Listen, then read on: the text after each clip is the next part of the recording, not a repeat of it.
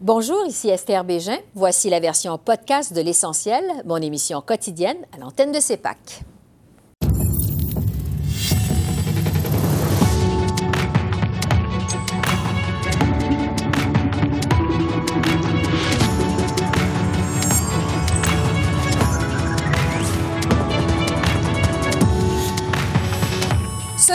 Les Ouïghours victimes de génocide. Le Parlement s'est prononcé.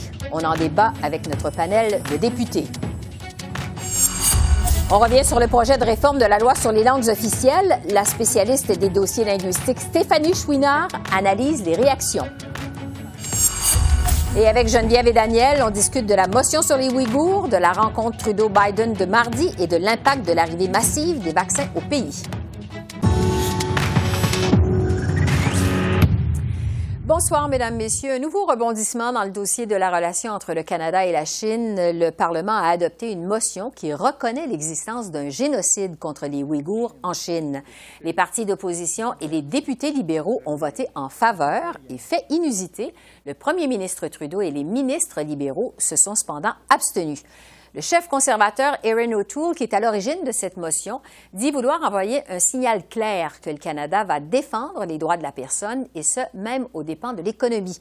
De son côté, euh, le Bloc québécois a fait adopter un amendement euh, qui demande au Comité international olympique de déplacer les Jeux olympiques prévus à Pékin en 2022.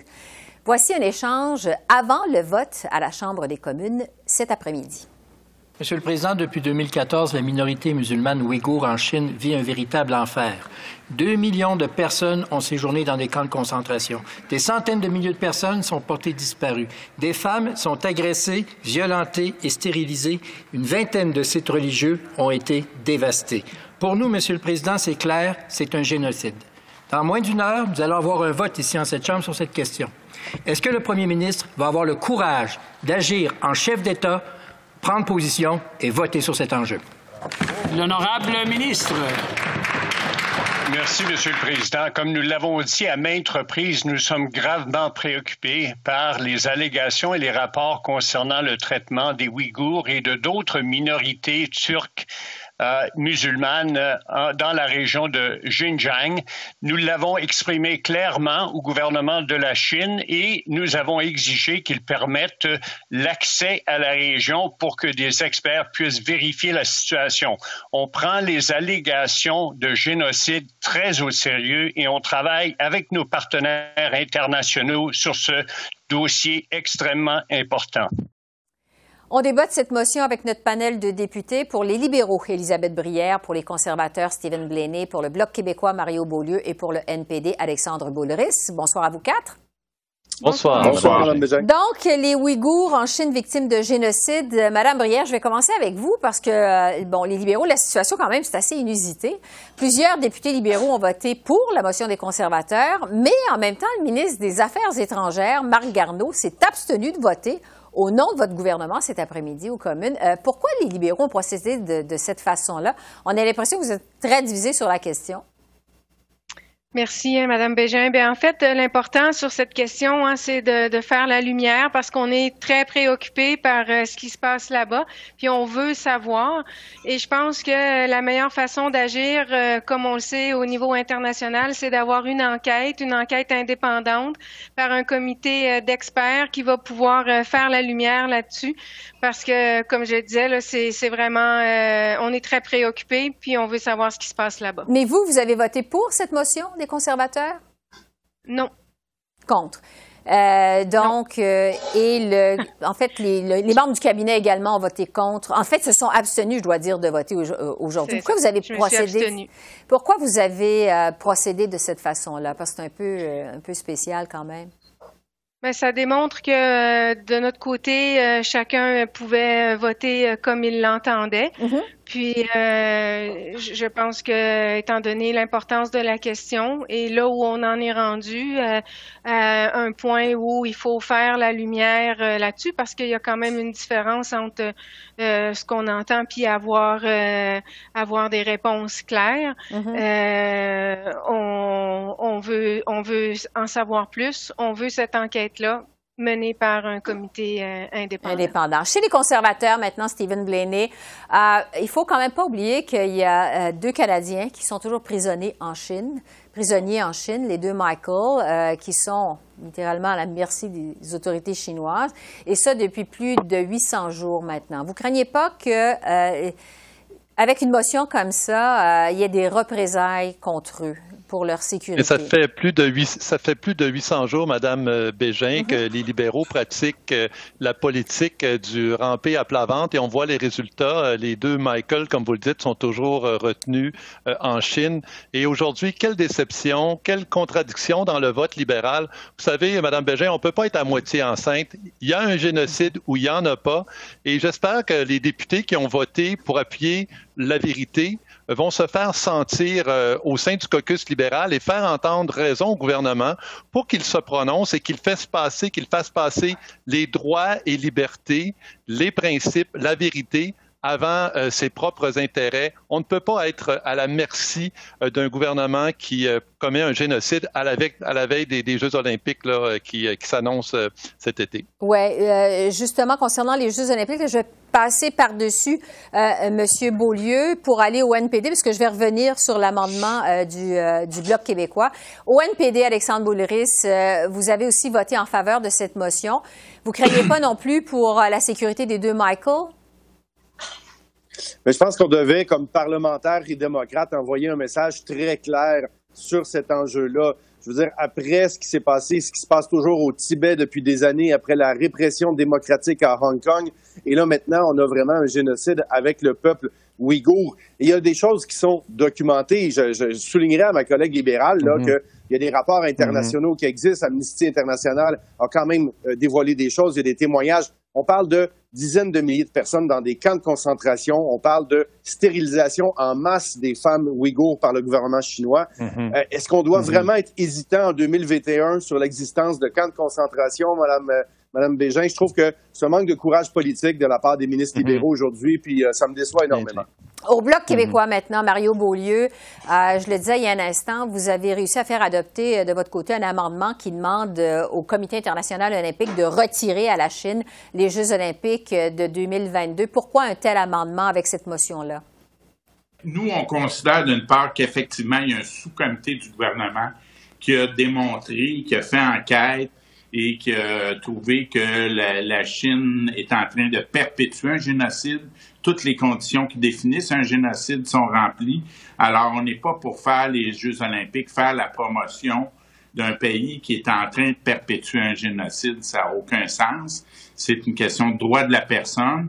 Il y a plus de 180 groupes de défense des droits de la personne qui ont demandé un boycott des Jeux olympiques de 2022. Nous, on demande plutôt que le comité olympique réagisse rapidement, que le gouvernement canadien lui demande de déplacer les Olympiques pour ne pas pénaliser les athlètes et euh, ne pas faire la promotion d'un pays qui, perpétue un génocide, c'est complètement inacceptable. Donc, c'est une démarche en deux volets. D'abord, reconnaître le génocide et ensuite retirer euh, à la Chine les, Jeux, les Jeux euh, olympiques. Démarche en deux mm-hmm. volets, donc pour le bloc, comme je le disais.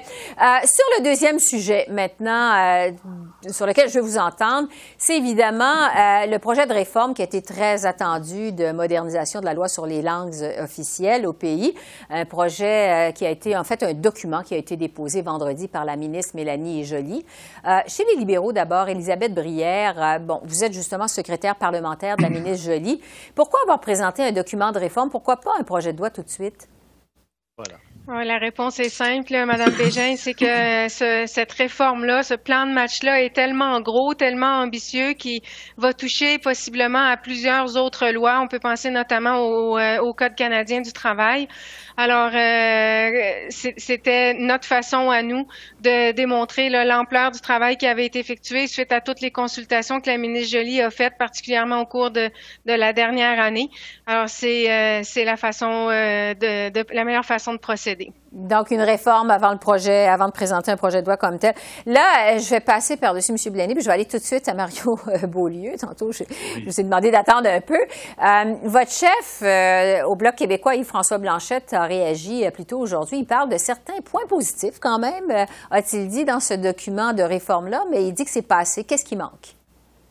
Ben, il manque d'une part euh, la loi sur les langues officielles, par son principe même, va à l'encontre de la loi 101. Au Québec, on est le seul État majoritairement francophone en Amérique. Mm-hmm. On est on fait partie de la minorité francophone au Canada et en Amérique. Un nouvel arrivant qui s'installe dans n'importe quel pays, il y a une tendance à aller du côté de la majorité. Si au Québec, le français n'est pas clairement la langue commune, la langue officielle, alors euh, il y a une tendance à aller plus du côté de l'anglais.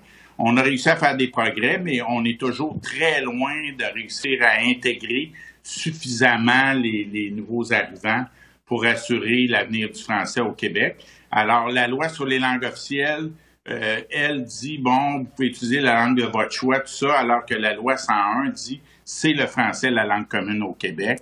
Et euh, on sait, bon, que tout le financement du, euh, qui passe par le programme des langues officielles au Québec sert exclusivement à renforcer l'anglais, à faire la promotion des services en anglais, du bilinguisme institutionnel. Il faut accélérer. Il n'y a, a, rien qui va changer là-dedans. La, la loi 101, la, loi sur les langues officielles va continuer à faire obstacle à la loi 101. Bon. Ça répond pas aux demandes du gouvernement du Québec qui veut que le Québec soit le maître d'œuvre. C'est pour ça qu'on les conservateurs, que la loi 101 s'applique aux, aux, entreprises de juridiction fédérale. Chez les conservateurs, Stephen oui. il faut aller un peu plus vite. Là. Vous dites que euh, le gouvernement Trudeau euh, pèle encore par en avant. Ça, c'était la réaction que vous avez eue euh, après le dépôt de cette réforme-là, que vous avez dit, bon, les conservateurs pensaient de la poudre aux yeux. Qu'est-ce que vous auriez fait de plus, les conservateurs, pour moderniser la loi sur les langues officielles? Ben, écoutez, par rapport au discours du trône où on voulait situer le français dans le contexte nord-américain, la ministre Jolie accouche d'une souris. Avant Noël, tous les organismes, que ce soit tant dans les la minorité anglophone que francophone, réclament de l'action réclamait une loi. Et là, c'est du pelletage par en avant. C'est mhm. la, ministre accouche de l'embryon d'une souris. Et vraiment, euh, ce qui est la grande déception là-dedans, c'est qu'on n'a pas d'action parce que les communautés sont prêtes. Et euh, comme vous le savez, la situation du français au pays ne s'améliore pas. C'est la raison pour laquelle on aurait aimé de l'action. Et là, on a un livre de pages blanches un livre blanc, mais encore là, c'est de prendre des communautés en otage. Donc, accoucher de l'embryon d'une souris. Au NPD, il nous reste à peine 30 secondes, Alexandre Bouleris. Vous avez qualifié ce document de réforme euh, d'outil de communication, vous, au NPD. Pourquoi? Oui. Parce qu'on pense que c'est une manœuvre électoraliste. Soudainement, après la pression des partis d'opposition, dont le NPD, le mhm. gouvernement dit OK, on va défendre les droits linguistiques des travailleurs, des entreprises sous juridiction fédérale, les juges bilingues. OK, finalement, on est d'accord. Mais au lieu de déposer un projet de loi, on crée un autre comité qui va faire un rapport avec des recommandations qui vont peut-être éventuellement servir. Et vous savez qu'est-ce qui va arriver avant ça? Il va arriver des élections probablement. Puis ils savent très bien, les libéraux. Alors, c'est juste un outil de communication. Alexandre Boulris, Elisabeth Brière, Stephen Bléné et Mario Beaulieu. Euh, merci à vous quatre. Merci. Merci beaucoup. Au revoir. Merci. Au revoir. Sur ce, je retrouve Stéphanie Chouinard, qui est politologue au Collège militaire royal du Canada à Kingston et spécialiste de la question des langues officielles. Bonjour Stéphanie. Bonjour Esther. Au-delà des réactions des partis d'opposition à la Chambre des communes, on vient de les entendre. Qu'est-ce que vous pensez de la réaction générale euh, de la feuille de route qui a été déposée par la ministre Mélanie Joly vendredi? Dans le courant de la fin de semaine, j'ai constaté en fait deux types de réactions euh, dans les médias canadiens. D'une part, du côté des médias francophones, la réaction est assez bonne, euh, tant à l'extérieur euh, du Québec, où évidemment on retrouve plusieurs recommandations qui font écho à des demandes des communautés francophones et acadiennes, qu'au Québec, où on semble accueillir favorablement l'emphase que met la ministre sur la protection et la vulnérabilité du français, incluant à l'intérieur du Québec. Euh, dans les médias anglophones, par contre, dans le courant de la fin de semaine, on a vu très peu de réactions. On a à peine couvert, en fait, euh, la nouvelle euh, de ce plan de réforme de la ministre Jolie. Donc, chez les Canadiens anglais, j'ai l'impression qu'on n'en a pas beaucoup parlé.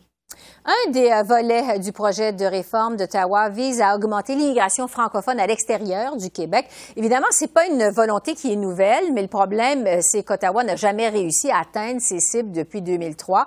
Est-ce que vous avez vu dans le document de la ministre Joly des garanties que cette fois-ci, ça va marcher, ça va être la bonne? La volonté semble être au rendez-vous, mais effectivement, cette fameuse cible de 4,4% d'immigrants euh, francophones à l'extérieur euh, du Québec, n'a jamais été rencontrée et euh, encore aujourd'hui, on est très loin du compte. dans les dernières années, on a oscillé entre 2, 2,5, 2,8% parmi tous les immigrants qu'on accueille et qui s'installent à l'extérieur du Québec.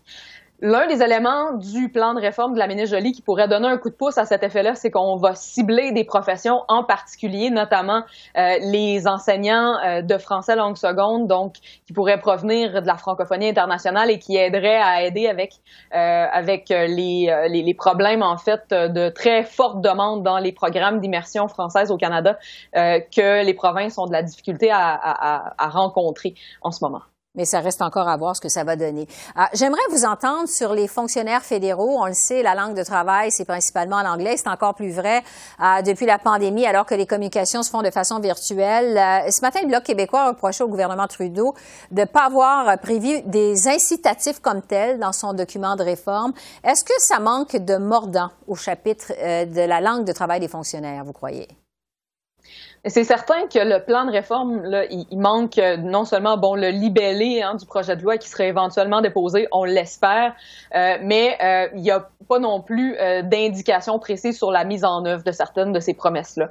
Et donc, personnellement, je ne me suis pas formalisé du manque d'incitatifs précis dans le plan que la ministre Joly a présenté vendredi prochain, mais c'est certain que dans le plan de mise en œuvre de cette réforme-là au sein de la fonction publique fédérale, il faudra vérifier Effectivement, il y a des incitatifs, que ça soit des incitatifs positifs, et ça, il y en existe déjà quelques-uns, notamment une prime au bilinguisme parmi les fonctionnaires euh, fédéraux, ou des incitatifs négatifs, c'est-à-dire qu'on on, on va plafonner dans euh, la performance et euh, dans l'avancement de carrière pour quelqu'un qui n'est pas en mesure de rencontrer certaines exigences linguistiques. Oh. Donc, euh, ça reste à suivre pour le moment. Ouais. Un autre volet concerne le pouvoir du commissaire aux langues officielles. Le projet de réforme prévoit qu'il va pouvoir émettre en fait des ordonnances, mais on sait qu'il y a plusieurs organismes qui réclamaient plutôt la création d'un tribunal administratif pour donner des sanctions, mais il n'y a pas de tribunal administratif dans ce projet de réforme. Est-ce est-ce que le commissaire aux langues officielles sera quand même efficace?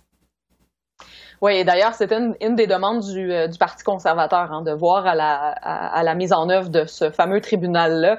Euh, j'ai l'impression que, comme c'est le cas actuellement, il y a beaucoup euh, du travail du commissaire aux langues officielles qui va dépendre de la personne qui occupe le poste. actuellement, il y a déjà certains pouvoirs qui sont entre les mains du commissaire qui sont très peu utilisés, notamment le pouvoir d'ester en justice. Euh, et euh, c'est une question de, de, personnalité et de perception euh, de la place qu'occupe le commissaire aux langues officielles dans la fonction publique qui fait que euh, la personne qui occupe ce poste-là utilise tous ces pouvoirs-là ou non. Et donc, dans la euh, refonte des pouvoirs du commissariat, il faudra voir à ce qu'on nomine des gens qui seront prêts à utiliser tous ces pleins pouvoirs-là renouvelés. Sinon, ben, ces nouvelles dents-là qu'on donne aux commissaires, ben, elles seront finalement très peu utilisées. Ouais. Un mot rapide sur les entreprises de juridiction fédérale hors Québec, euh, situées dans ce qu'on appelle, en fait, les régions fortement francophones.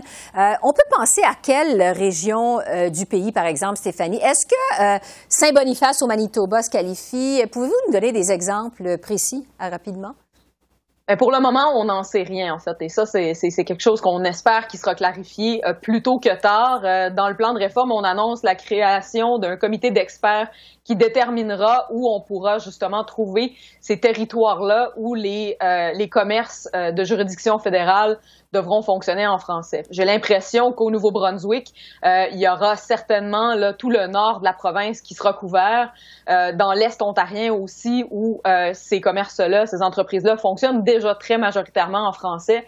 Il y a des endroits au pays où euh, l'équation sera un peu plus difficile. Je pense à Moncton, à Sudbury, comme vous l'avez dit, à Saint-Boniface, des endroits où il y a des proportions importantes de francophones sans que ça soit nécessairement la langue de la majorité. Et là, il pourrait y avoir euh, une population anglophone qui serait un peu plus réfractaire à ce qu'on euh, à ce qu'on mette en œuvre là, ces, euh, ces, ces mesures-là dans le domaine dans le domaine du travail. Il nous reste quelques secondes. Je vais revenir sur les réactions. On a beaucoup entendu celles des groupes francophones. On en parlait au tout début de cette entrevue, mais pas beaucoup celles des anglophones. Comment croyez-vous que les anglophones au Québec et ailleurs au Canada vont réagir?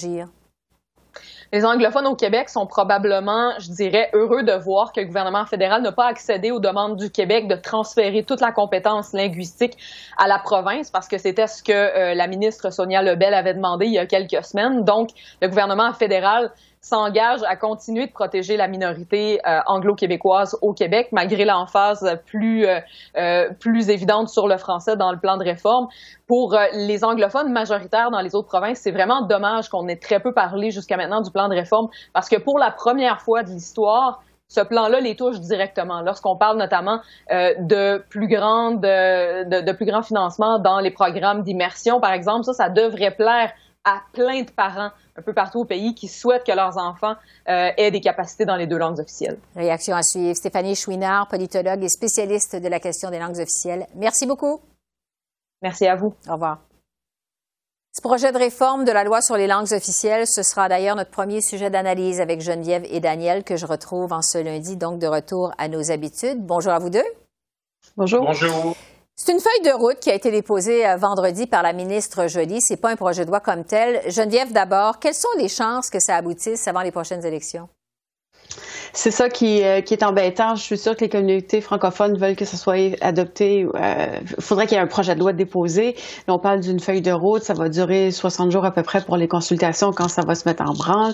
Donc, on voit des délais. J'ai bien l'impression qu'on va aller en élection, puis ça va être une promesse électorale probablement tous les partis politiques vont dire euh, oui, nous appuyons le principe d'une refonte de la loi des, sur les langues officielles, mais euh, je vois pas comment ça peut se faire rapidement dans un contexte de gouvernement minoritaire où il y a une élection probable au cours des prochaines, euh, disons les prochains mois. Daniel, qu'est-ce que vous en pensez de votre côté? Oui, je suis d'accord. Je pense que c'est, on est loin encore du projet de loi, puis de la loi en tant que telle, le vote. On, euh, ça pourrait, euh, oui, euh, je pense que les chances que ce soit après les prochaines élections sont assez élevées. Sur la motion des conservateurs sur les Ouïghours maintenant, pour Ouïghours, donc génocide pour qualifier la situation. Geneviève, jusqu'à quel point c'est un dossier qui est délicat pour Justin Trudeau? C'est extrêmement délicat. On sait c'est quoi les relations tendues avec la Chine. On sait que ça fait des années que Justin Trudeau marche sur des œufs. On connaît le, cas des deux Michael qui sont emprisonnés en ce moment. Il y a aussi la question du G5, de Huawei. Bref, beaucoup, beaucoup d'enjeux. C'est pas simple. Puis là, on en rajoute une couche. Alors, je me pose un peu la question, c'est quoi le mobile, euh, les intentions réelles de l'opposition de vouloir présenter une telle motion? Évidemment, une motion, c'est pas contraignant, mais la Chine n'aimera pas voir une telle motion si c'est adopté euh, au Parlement et ça peut juste venir compliquer les efforts de diplomatie du Canada. Alors, je suis pas convaincue que c'est la bonne démarche à, suivre. Bref, mais euh, ceci étant dit, on verra ce que le Parti libéral va décider de faire dans ce dossier-là. Oui, c'est ça. Daniel, est-ce qu'on peut s'attendre à ce que ce soit un des sujets de la rencontre bilatérale virtuelle de demain entre Justin Trudeau et le président euh, Biden? Parce qu'on peut s'attendre qu'ils discutent de la situation des deux Michael et de Meng Wanzhou demain, non? Oui, absolument. Ils vont en parler. Je pense que c'est assez clair. Et, euh, je pense que la, motion conservatrice, c'est sûr que ça complique la tâche de Justin Trudeau. il a vraiment besoin de l'aide aussi de Joe Biden pour faire des pressions sur la Chine dans ce dossier-là et peut-être aussi pour reculer pour ce qui est de la demande d'extradition de Meng Wanzhou. Est-ce que vous trouvez aussi, Daniel, que c'est un dossier qui est délicat pour le premier ministre Trudeau? C'est très délicat. Je pense que l'opposition euh, essaie de l'embarrasser et ils ont réussi, euh, mais ça complique, le, je pense, le travail non seulement du, du premier ministre, mais aussi du gouvernement dans son ensemble dans, et nos relations avec la, Chine de façon plus générale. Bon, sur cette rencontre bilatérale virtuelle de demain, euh, ce sera le premier sommet virtuel du président Biden avec un dirigeant étranger. Euh, Geneviève, est-ce qu'on doit interpréter ça de façon positive, même si on sait que les deux hommes ne s'entendent pas sur Keystone, entre autres choses? Oui, c'est très positif et d'ailleurs c'est une excellente nouvelle pour Justin Trudeau parce qu'il a besoin de bonnes nouvelles ces derniers temps. Alors c'est, ça va être, à mon avis, ça va être une rencontre extrêmement cordiale. On va peut-être aborder plein de sujets, mais pas en profondeur. Euh, on va plus montrer les points de, où il y a des ententes possibles entre les deux pays que plutôt des cas de divergence. Euh, et, et, pour, c'est ça, comme je disais pour M. Trudeau, ben c'est une bonne façon de montrer que sur la scène internationale, euh, il est capable de marquer des points aussi, puis justement de retourner à une belle belles relations avec les États-Unis, avec les Américains. Alors ça, ça va être sans doute le bon moment de la semaine de M. Trudeau, je vous dirais, là, si j'avais des prédictions à faire. Oui, parce que Daniel, on dit que le but, c'est d'abord de discuter des priorités communes que les deux pays ont pour mettre fin à la pandémie. vous vous attendez à quoi de votre côté? Oui, je m'attends. c'est une sorte de retour à la normale après quand même les, quatre années de tempête euh, sous Donald Trump. Je pense que euh, les relations euh, entre le Canada et les États-Unis, c'est un nouveau départ. Hein? Et, je pense que oui, c'est une, bonne nouvelle pour Justin Trudeau et les libéraux parce que ils ont eu beaucoup de problèmes avec, Trump et, et donc c'est gros soupir de soulagement. Je pense que ça va se bien passer. Ils se connaissent déjà, hein, Biden et mhm. Trudeau.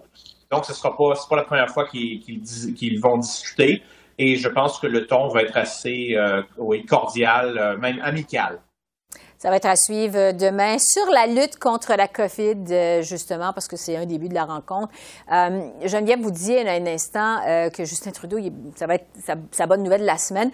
Le Canada, quand même, reçoit plus de vaccins cette semaine, 460 000. Euh, c'est un nombre record jusqu'à maintenant. Est-ce que ça arrive trop tard, justement, pour Justin Trudeau, que ces vaccins-là, la reprise des livraisons de vaccins en masse? J'ai pas l'impression, euh, parce que Justin Trudeau nous avait toujours donné des échéanciers qui sont pas encore, euh, il y en a encore le temps pour les rencontrer. Alors, il parlait de la fin du mois de mars. Après, il y a un autre échéancier qui est plutôt vers la fin septembre. Puis, on pourrait sans doute encore les respecter. Évidemment, euh, s'il fallait qu'il y ait d'autres cas où on, voit les livraisons arrêtées, stoppées. Encore la semaine passée, on voyait qu'il y avait une tempête hivernale aux États-Unis, puis ça bloquait les avions dans les aéroports. Alors, s'il y a d'autres événements comme ça incontrôlables, ça pourrait venir embêter M. Trudeau. Mais j'ai l'impression que les Canadiens en général sont assez patients. Euh, la plupart des Canadiens ne s'attendaient pas à être vaccinés d'ailleurs euh, d'ici le 31 mars. Et euh, je pense que c'est surtout une autre bonne nouvelle, je vous dirais, pour M. Trudeau en ce moment, en autant qu'il n'y ait pas d'anicroche dans les, les, livraisons futures. Et Daniel, évidemment, la question que tout le monde se pose, est-ce que ces vaccins en nombre record qui arrivent cette semaine au Canada, ça ouvre la porte à la possibilité d'élection au printemps?